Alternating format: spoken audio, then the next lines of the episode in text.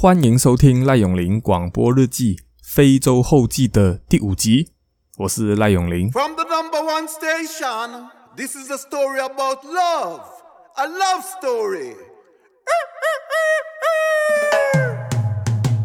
哇，我们已经来到第五集了。如果你有注意上一集的影片，你就会发现啊，我在最后有说，我们今天早上的行程因为额满了，所以取消了。所以才会换成昨晚的夜间探索行程。可是才刚刚说好取消，为什么今天这一集我们早上又有一个早上的行程可以参加呢？让我来跟你解释一下。在非洲后记第一集里面啊，我有跟大家讲过，这个旅途中我们对外调解事情的方法是怎么样的。简单的说。就是遇到问题的时候，如果负责人是男生，嘿嘿，我们就派女生去解决；如果负责人是女生，我们就派男生去解决，异性相吸嘛。今天这个度假村的柜台负责人刚好就是一个非洲女生，所以很自然的，今天早上我就自告奋勇的讲，嘿嘿嘿嘿，我来问问她还有什么解决办法吗？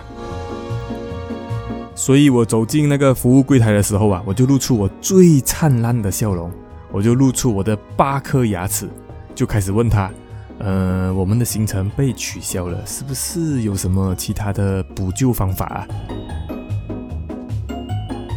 如果你有看到我们昨天晚上的夜间探险行程，你就会发现我们其实是坐一台官方的吉普车，然后他会带着大家在国家公园里面去找动物。但是这个行程是大家都可以报名的，只要不要额满，你就可以参加。所以有可能最多会十几个人左右挤在一起，一起出发。后来我不断跟那个柜台的女生攀谈之后啊，后来她就说啊，其实还有一个方法啦。我有认识一个朋友，他是自己在接单的，也就是说，他虽然不是官方自己的行程，但是他也是每一天。都会在国家公园里面跑，带那些私人的客人去看动物的一辆车子。他就问我，如果是这样子安排的话，你觉得好不好啊？可以的话，我就帮你打个电话咯。我们听到之后，当然觉得好啊，因为有行程可以参加，而且还是私人团，你就可以包下整个车子，没有其他人打扰，就代表呢，我们可以想停就停，想拍照就拍照。后来我们就跟他说，好，麻烦你帮我们。立刻打电话。不久之后呢，就出现了在影片中的那个司机啊，他其实是一个非常年轻的非洲人来的，大概就是二十五到二十六七岁左右而已。原来他本来也是在这个园区里面开车带大家去看动物的司机，但是后来就是自己出来创业啊，所以他就开自己的车，带自己的客人去看动物。早上的国家公园是最美好的时候，除了没有人啊，因为太阳刚刚出来，整个国家公园里面都还是凉凉的，然后太阳也不会太晒，这个时候是最有机会看到动物们的时候，所以我们四个人跳上今天包下的吉普车，就抱着期待的心情要去找动物了。但是我们的动物啊，嗯，我们想看的非常特定。我们就是抱着非常希望可以看到狮子的心情出发了，所以我们在途中看到什么斑马啊、长颈鹿啊、犀牛的爸爸妈妈带着小犀牛过马路的画面啊，我们都没有太过于的兴奋。其实司机也知道我们想要看什么，所以后来呀，我们就想办法的去问迎面而来的车子。看他们有没有在最近或者是附近有看到狮子出没。很巧的，就其中一辆车，他就在刚刚前面的水池旁边看到了狮子，所以我们才可以这么精准的就来到它出现的地点。但是这个狮子并不是那么容易就让你看见的，我们发现它的过程也其实很奇妙。但是我说我们发现啊，其实有一点不对。因为基本上呢，是我们的司机发现的。他能够发现这个狮子啊，完全就是靠他那一双非洲人老鹰般的眼睛。我真的非常佩服他，到底是怎样可以看见草丛中的狮子的？或许你会讲：“哎呀，你们城市人的眼睛每天都看电脑荧幕，怎样跟他们那些草原上的人相比？”这句话哦是没有错，但是如果你当时有在现场，你看到那个狮子的头到底有多么的小，你才能够明白它这双眼睛有多么厉害。因为它已经完全超越了我们一般人的视力范围。那只狮子在离我们很远很远很远的地方，就是你相机一般那样子拍也看不到的。那个狮子的头有多么小呢？肉眼看上去，就连针头上面那个让你穿过的孔还要小。在一整片都是土黄色的草原上面呢。要找到这一颗小小的狮子头，难度就好像你要在一整片的盐田里面找一颗掉进去的白糖一样的难，因为根本完全就看不见。但是我们的司机很强，他是一边开车，刚刚才完成一个回转，然后他同时摇下车窗往外看，他就突然间踩刹车，然后他就轻轻的跟我们说一声。Lion，我们全部人回过头看住他，心里一定都在想：Lion 你个头啊！哪里可能会有 Lion？我们都没有看到。我们没有一个人相信他。但是后来他还是把车停好，然后他就跟我们说：“来来来，你的相机给我。”我用的是一颗长焦镜头啊，然后他就拿着我的相机，用最长焦拍了一张照片之后。不停的在相机里面放大、放大、放大、放大，我们才终于透过相机的荧幕看到一颗非常、非常、非常小的隐藏在草堆后面的一颗狮子头。到现在为止啊，现在当下为止，我还是不明白他到底怎样可以这么快看到的。但这就是人家厉害的地方了。就是这样子，他才有办法赚你这个钱，开着车带你去找动物嘛。人类对弱小动物是很自然的，就会有那种怜悯之心嘛。我们常常在那种野生动物的节目当中会看到小动物被吃掉，都会觉得很心痛，好想要去救它。但是在这种野生动物的节目里面呢，看起来好像肉食动物都很霸气哦，因为它们不会被吃掉。然后天敌也比较少，每一次都有一种王者的感觉啊。可是其实这些节目里面，它只是在告诉我们这些肉食动物到底是怎么捕猎的，重点是在跟我们讲它的捕猎技巧啊，用什么阵型啊，还是有什么包抄的路线啊，然后最后才成功捕到猎物。但是大家可能不知道的是哦，这些影片其实都是花很长的时间。才成功拍摄的嘛。第一，当然是因为这种事情很讲求运气跟时机，也必须很长时间的跟拍才可以拍到。但是另外一个，我们没有实际参与过，绝对不知道的，其实做狮子啊、猎豹啊这种肉食动物也是很累的。在我真的见证到之前呢、啊，我从来没有这种想法。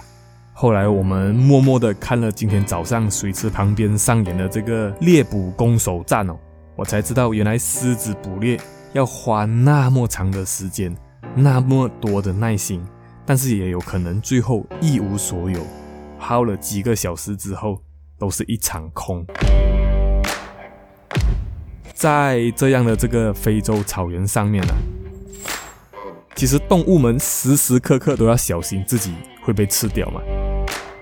所以，就算已经走到非常靠近水池旁边了，还是要非常小心。像鹿啊、斑马啊这些比较弱小一点的动物，就算它们已经距离水池只有几百公尺而已了，或者几十公尺而已了，它们还是会很缓慢的走两步路，就在原地停着不动两分钟，确保四周没有人，又再继续往前。要慢慢慢慢的靠近才可以去喝水哦。但是他们喝水也很辛苦，他喝没有两口，可能有时候是被自己的同伴呢、有时候是被自己在水里面的倒影吓到啊，就会突然间一片混乱，大家都想要逃跑，结果才会发现，哎，是虚惊一场，然后他们又要继续重复刚刚那个走两步停两分钟的这个步伐，再慢慢回去水池喝水，其实也是很累的。但是大象就不同了。像大象这种体型很大又没有什么天敌的动物想要喝水啊，其他小动物从远方看到它们过来呀、首先就会先自动让开了。然后大象也不像其他这些小动物这样小心翼翼哦，它就是直接大剌剌的用那种最直线的方式前进啊，然后就会霸占整个水池。如果你不走，它可能还会赶你，或者是跟你打架哦。在国家公园里面，每一个人都是好朋友，常常会交换资讯啊。所以有时候大家车停下来，我们找不到大家到底在看什么的时候呢，大家也会很自然的就摇下车窗，然后车里面的人就会指引我们啊，前面到底是有什么动物。虽然大家都是第一次见面，以后可能也不会再见面了。但是当下那一种一起在野生动物草原探险，一起合作找动物的感觉哦，我觉得非常非常的好玩。我们在来到 Etosha 国家公园之前呢、啊，其实心中就有默默编列一个希望可以看到动物的清单。除了知道要看什么动物之外，我们还有另外一个清单，就是我们有特定的。想要看到某一些动物做某一些事情，但是在我们看动物之前呢、其实有一件事情非常重要，但是我没有在影片给你提到的，就是在非洲草原上面呢，有一个称呼叫做 Big Five。Big Five 代表的是什么呢？你看，在这个草原上嘛，虽然住着各种各样的野生动物。但是在众多动物之中啊，大家有特别挑选五个最明星级的动物了。它们可以讲是草原上最凶猛的动物，不是因为它们体型很大哦，而是因为它们要如果被我们徒手捕捉它们的难度是最高的。这五大有谁呢？分别是狮子、大象、猎豹、犀牛，还有水牛。这五种动物啊，就是所谓的 Big Five。但是很可惜的是，在 Etosha 国家公园里面啊，你是看不到水牛的，所以我们只能够看到 Big Four。当然，我们也很顺利的把 Big Four 都收集成功了。但是如果单纯的只是想看这些动物，相较起来就比较容易达成呢。那种我们说要看特定动物做特定的事。难度就比较高了。在我们的清单当中啊，分别有什么是想看的呢？例如说，长颈鹿过马路，看到动物猎捕的情况，看到猎豹吃东西的时候。当然，这些我们后来都慢慢一个一个的达成了。唯一一个在我们清单上面还没有达成的事情，就是我们想要看到。长颈鹿喝水，因为我们都想要见证长颈鹿是不是真的会把双脚张开，半蹲在水池喝水。随着我们的探险行程就差不多要结束了，我们赶在最后的时间，来到最接近出口的度假村的水池旁边，就是要赌最后一次希望。看看可以不可以看到长颈鹿喝水的画面。结果就当我们抵达水池边的时候，刚好就是一群长颈鹿正在喝水的时候。我们快步走到水池边哦，才发现啊，他们已经喝完水了。所以有大概五六只这么多的长颈鹿都慢慢要准备离开。所以我们有一点点失望，因为如果再找个三十秒，可能就有机会看到了。但是突然，我们真的是超级无敌幸运，因为草丛中啊，又出现了一位姗姗来迟，大家都要结束后，他才抵达的长颈鹿，正打算要去水池边喝水。所以这个时候，我们全部人都很兴奋，就像我之前讲的，除了那几个霸气的动物之外呀、其他动物在喝水的时候呢，也是要非常小心的。所以我们就看着那只长颈鹿，好像跳恰恰这样，三步往前，两步退后，花了一长段时间，才终于来到水池边。接着，就像你们影片中看到一样。他真的是慢慢的把脚张开，稍微弯曲半蹲，然后再把颈项靠到水面上，终于是喝到了水。哇！节目里面真的没有骗人呢，他们真的是这样子喝水的。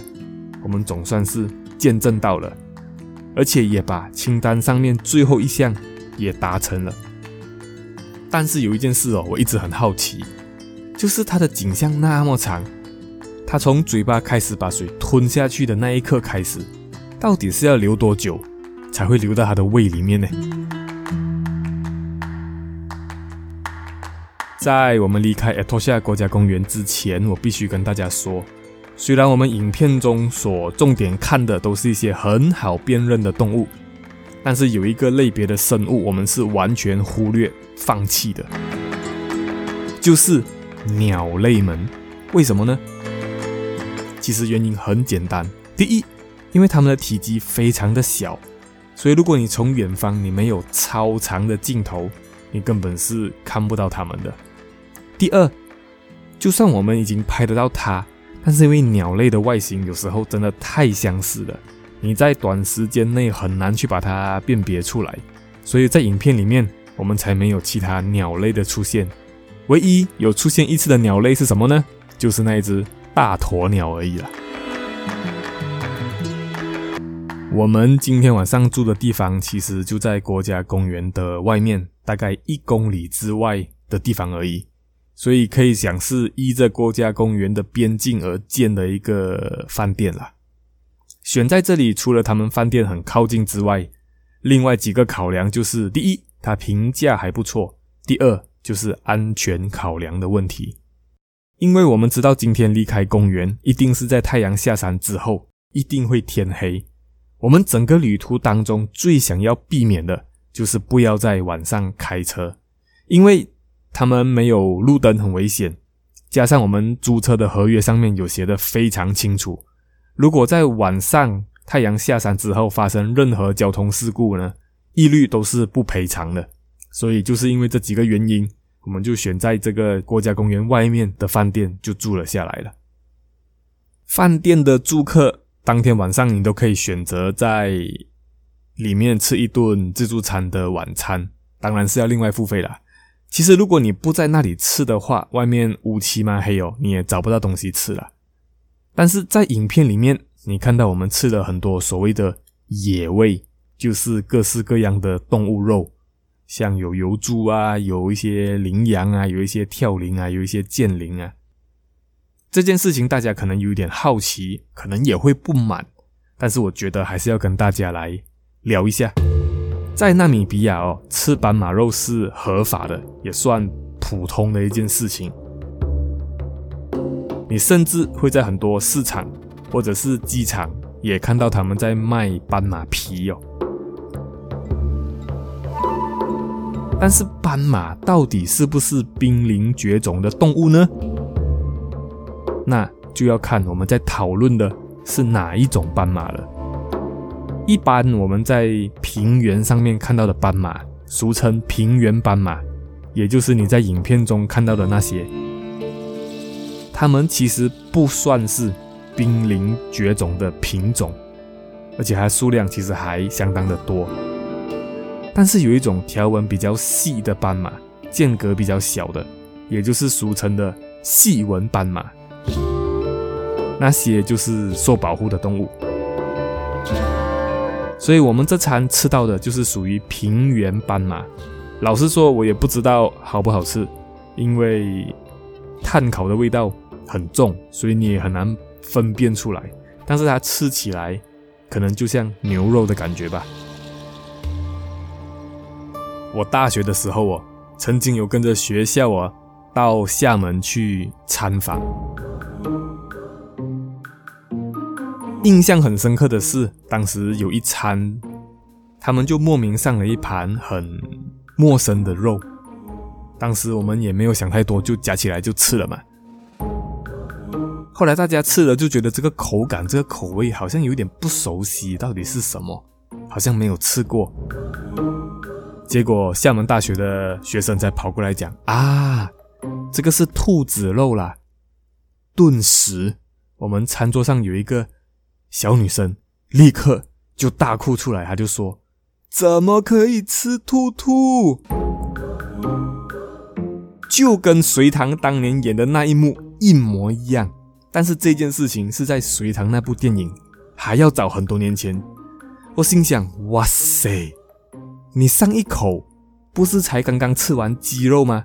为什么鸡肉的时候你就不哭？难道鸡就该死哦？”各位朋友们。我觉得吃不吃肉是个人的决定啦，但是我支持的还是生命都要尊重，所以不要浪费食物。我们拿了小小一片的斑马肉试吃了一下味道，我觉得有过这样的一个经验呢，其实也挺好的啦，在一切都合法的状态之下。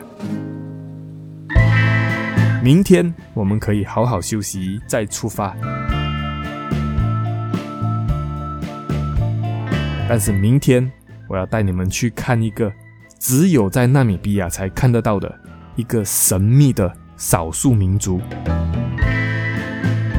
而且我还会跟当地的女生有亲密的接触。敬请期待下一集的纳米比亚非洲自驾影片。我们下一集再邀请你一起来听故事。拜。